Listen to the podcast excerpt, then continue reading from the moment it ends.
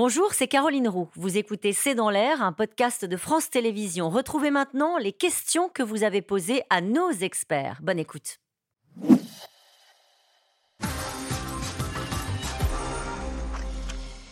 Une question de Gérard dans le Maine-et-Loire. À quoi servent les manœuvres d'intimidation si les Chinois ont vraiment l'intention de débarquer à Taïwan?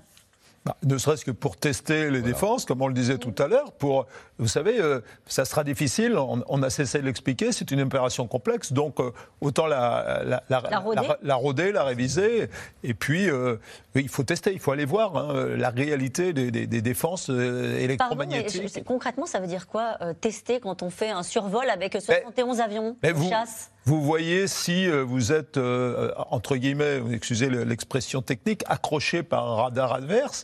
Vous, pouvez identifier les fréquences de ce radar. Donc, vous faites du renseignement, du renseignement électromagnétique. C'est extrêmement important si vous voulez vous préparer pour faire du brouillage, pour euh, identifier aussi où sont ces centres de, qui sont stratégiques, qui sont, qui sont cruciaux. Et, et, puis, euh, ça permet d'intégrer aussi diverses composantes. Si vous ne le faites pas en temps de paix, si vous ne préparez pas la guerre en temps de paix, ça, sera l'échec. C'est ce que les Russes n'ont pas réussi à faire ça épuise aussi l'adversaire parce qu'à chaque manœuvre, et les Japonais sont aussi dans ces situations-là, il faut répondre d'une certaine mm. manière. C'est très coûteux hein, de faire, parce que les, Taïwanais font décoller des appareils. Euh, euh, et à chaque fois, c'est coûteux en hommes qu'ils n'ont pas assez. Euh, voilà. Cette question, si le gouvernement taïwanais décide de rallonger le service militaire, n'est-ce pas que la menace chinoise se précise de plus en plus? Non, c'est alors Peut-être, mais c'est surtout pour montrer à sa population euh, qu'il faut se mobiliser. C'était une mm. forme de mobilisation de la population. C'est-à-dire, c'est dire, la, excusez-moi, mais la Norvège a fait la même chose, la Suède a fait la même chose récemment, euh, la Corée du Sud vient de décider la même chose, elle a même décidé d'enrôler ses boys bands dans, dans l'armée, qui, qui n'auront plus d'exemption.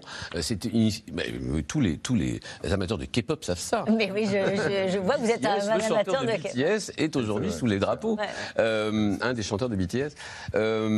donc l'idée, c'est surtout de mobiliser euh, le front intérieur. Parce que c'est pas en décidant qu'à partir de, 2024, on passerait un an là, que ça va tout de suite moderniser l'armée. Mais c'est un signe très fort donné à la, à la société civile euh, taïwanaise. Comment pourrait se dérouler cette invasion de Taïwan? Quels sont les plans envisagés Général? Ah ben, on, l'a dit, hein, il n'y a pas de mystère, ça commencera par des frappes euh, qu'on appelle dans la profondeur, de toute nature. Affaiblir, affaiblir, affaiblir. Affaiblir les structures de commandement qui sont cruciales euh, pour Taïwan, pour organiser sa défense. Affaiblir des centres vitaux, l'énergie, bien sûr l'énergie, l'énergie et encore l'énergie.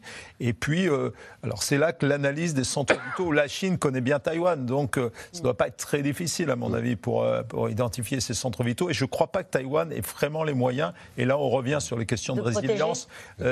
L'Ukraine, c'est c'est vraiment préparé de 2014 à 2022. Huit ans de préparation intensive pour améliorer très sensiblement sa résilience. malgré ça, euh, tous ces centres d'électricité ont été tapés. Et si l'on en croit le Pentagone, ce serait une offensive en 2027, mm. même s'ils ont revu un peu leur calendrier, ça laisse le temps à Taïwan de se préparer. Voilà, c'est ce qu'ils calculent probablement 2022-2027. C'est comme, c'est comme l'Ukraine 2014-2022. Ça laisse à l'Ukraine, à la Taïwan le temps de se préparer. Je, je dirais quand même qu'il y a une manière quand même pour la Chine de, enfin d'une certaine manière d'avoir la Taïwan sur le tapis vert, c'est de l'étouffer. Euh, ils ont testé des, des, des, euh, des possibilités de, de blocus, maritime euh, qui sont extrêmement importants parce que Taïwan, c'est une économie, c'est une île, ça a tous les avantages d'une île, mais c'est tous les inconvénients. Tout vient de l'extérieur, enfin en partie. donc il y a quand même des stratégies à la fois d'épuisement de l'adversaire et en même temps de. de ça sera difficile de reproduire le pont de Berlin, je suis d'accord. Hein. Allez, la Chine n'est-elle pas en train de tester les alliés de Taïwan? Bah, euh, les États-Unis, en l'occurrence. Tester les, les, Américains, évidemment. Tester en partie les Japonais, puisqu'on dit beaucoup que les Japonais développent leur capacité, euh, notamment à la demande des États-Unis, dans l'hypothèse d'un conflit dans le détroit euh, de Taïwan.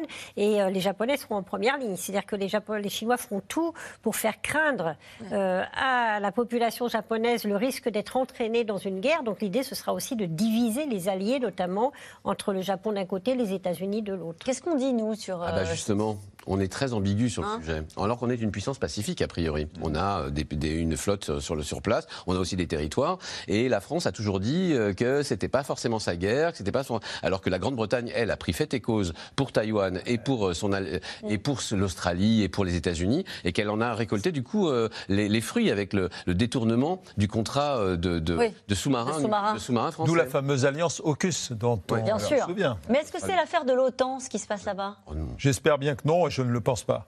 Non, ça avait été un sujet. Atlantique. De réflexion. Non, le fait d'intégrer la Chine dans les réflexions stratégiques de l'OTAN, oui. pourquoi pas. Mais euh, de là en tirer des conséquences vraiment euh, politiques et, militaires, je crois qu'on en est assez loin. Euh, d'ailleurs, à l'époque, pendant la crise, une des crises, c'est intéressant, les alliés de l'OTAN avaient en quelque sorte dissuadé les Américains d'utiliser de, l'armement, des bombes. Euh, notamment la France. Entre l'Ukraine, Taïwan et leur propre défense, comment les États-Unis font-ils pour produire suffisamment d'armement?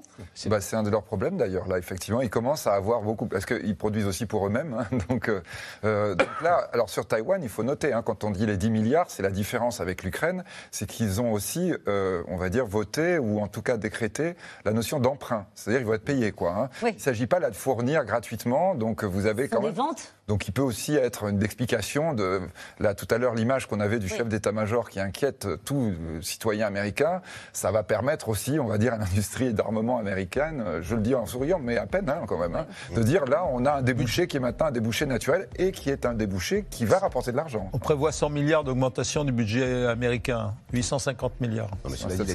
Allez, on sanctionne la Russie à cause de l'Ukraine, mais comment pourrait-on sanctionner la Chine dont nous dépendons énormément? On ne pourrait pas. On pourrait pas? Objectivement, on ne pourrait pas. Au niveau niveau construction de la Russie, tout simplement parce que la Russie est une économie d'exportation, ce que n'est pas la, Chine commence à être un vrai et la de seconde puissance économique du monde. La dernière question de Malika dans l'Ain, qu'est-ce qui pourrait empêcher la Chine d'envahir Taïwan? Être bien persuadé que ça aurait des réactions absolument terribles, notamment pour l'économie et la survie du Parti communiste. Merci à vous tous. C'est la fin de cette émission qui sera rediffusée ce soir à 23h15. On se retrouve demain dès 17h30 pour euh, C'est dans l'air l'invité. Et ensuite pour euh, C'est dans l'air, je vous rappelle que vous pouvez nous retrouver quand vous voulez en replay et en podcast. Très belle soirée. À demain.